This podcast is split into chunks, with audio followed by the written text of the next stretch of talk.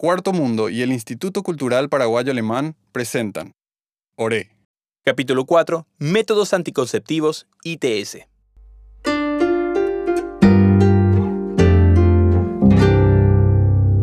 A mí me llaman Romero, pero Romero no es mi apellido.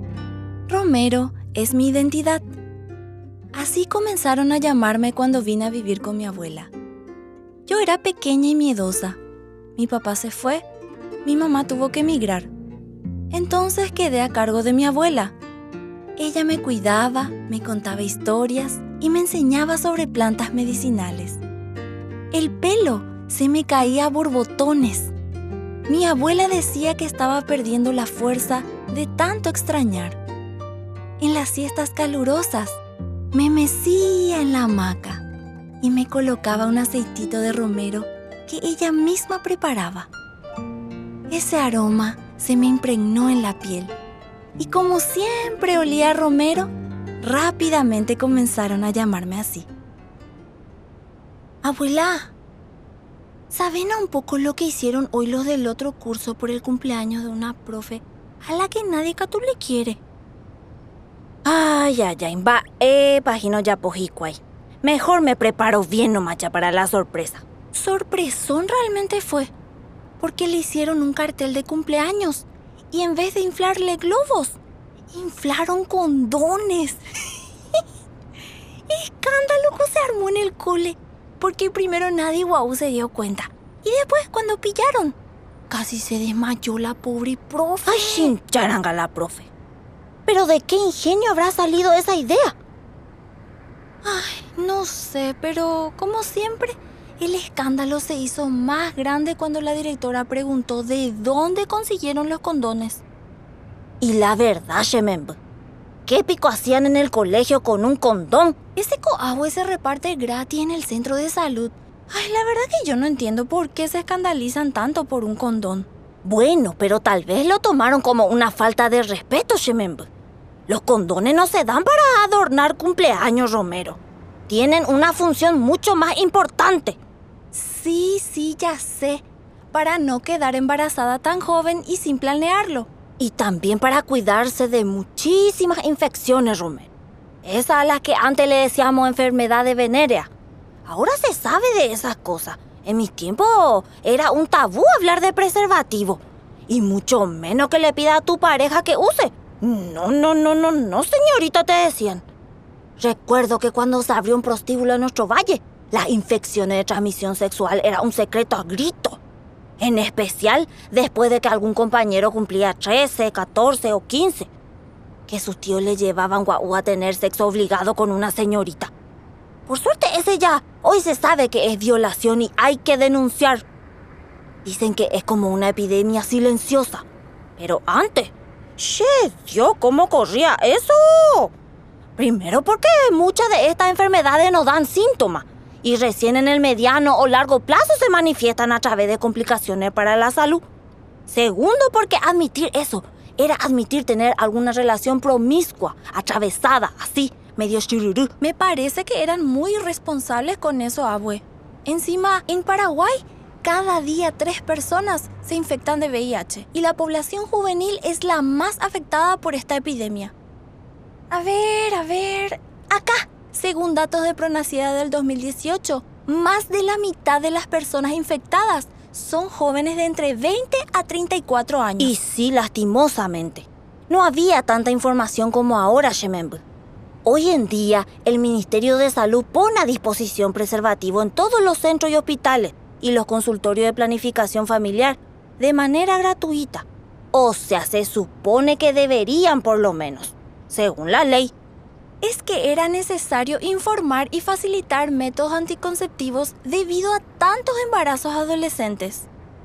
Y hay varios tipos, aunque el condón es el que te protege de las ITS, las infecciones que pasan de una persona a otra durante una relación sexual, vaginal, anal u oral y pueden producir enfermedades. Las más frecuentes son cátulas más difíciles de pronunciar. Sífilis, gonorrea, clamidiasis, herpes simple, hepatitis B, hepatitis C, VPH y VIH. Difícil es acordarse de todas en serio. Bueno, eso ahora, que las mujeres pueden decidir cuando quieren ser madres y disfrutar de la sexualidad. Y también pueden decir que no quieren serlo. La verdad, abue, eso siempre debió ser un derecho. Así es, Shemenb. Todos deberíamos poder disfrutar de una vida sexual saludable y placentera, sin violencia, elegir si tener o no hijas e hijos, cuándo, cómo y con quién.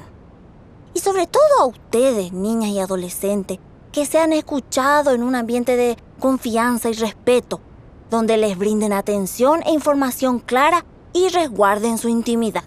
También ahora se sabe que las personas con VIH pueden convivir con el virus sin dejar de disfrutar de su vida y de las relaciones con los demás. Con todo y eso, Abue, hay todavía situaciones conflictivas con el uso del condón. Estaba recordando nomás una novela en la que unos adolescentes se pelearon porque el chico no quería usar preservativos. Decía que no se sentía igual y le acusaba a su pareja de no confiar en él. Lastimosamente las malas prácticas a veces persisten.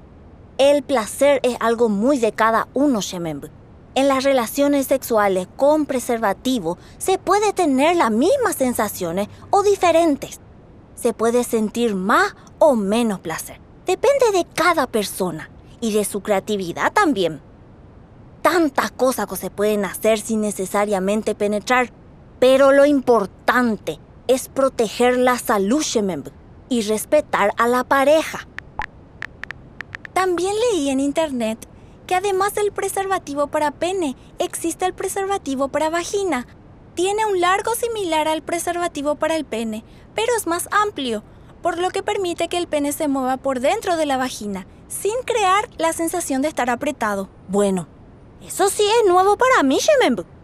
Lo que seguro no es nuevo son los mitos sobre el condón, como que si usado junto es más seguro, si no se eyaculó se puede volver a usar, lo hace muy chico y cosas así que no son nada ciertas y ustedes deben saber.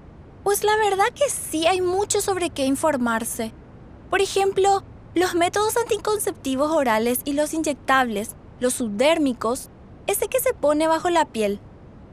Todos deberíamos acudir para asesorarnos. Por eso el ministerio debe garantizar a todas las personas, incluyendo a adolescentes, el ejercicio de la salud sexual y reproductiva no tiene luego y te sentido querer prohibir wow, algo que igual se va a hacer en cualquier lado.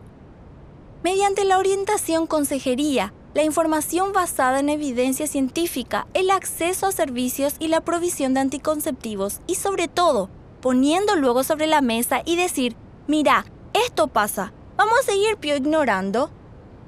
De hecho, a las niñas se nos reconoce el derecho a la salud sexual y reproductiva en el Código de la Niñez y Adolescencia luego. No es un invento lo que digo. Me pone muy contenta que tome la salud como algo serio, Romero. Aunque también me causó gracia lo de los globos de condones. Ay, abuela, ojalá los profes compartan esa risa hermosa que tenés ahora y no usen su boca solo para cuestionarnos cada cosa. Mm, Romero. Pero bueno, acordate de quien pone la boca se arriesga, así como en el sexo.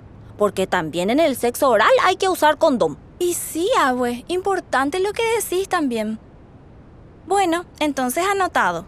Siempre, siempre, siempre condón. Hasta para adornar los cumpleaños. Cheyucata, cochememb. Anda, arreglame ahí enfrente de la mercadería que se quedó Sarambí. Y de paso, veme si falta algún remedio para reponer. Bueno, abuelita hermosa, eres ayayay. Ahora y te ya hago.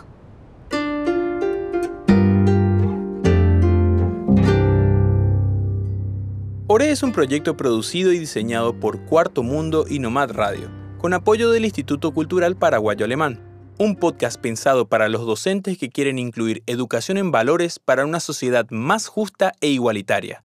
Sentite libre de utilizarlos como vos desees. Podés encontrar el resto de episodios en el Spotify, Evox y SoundCloud de DFL, la radio del Instituto Cultural Paraguayo Alemán.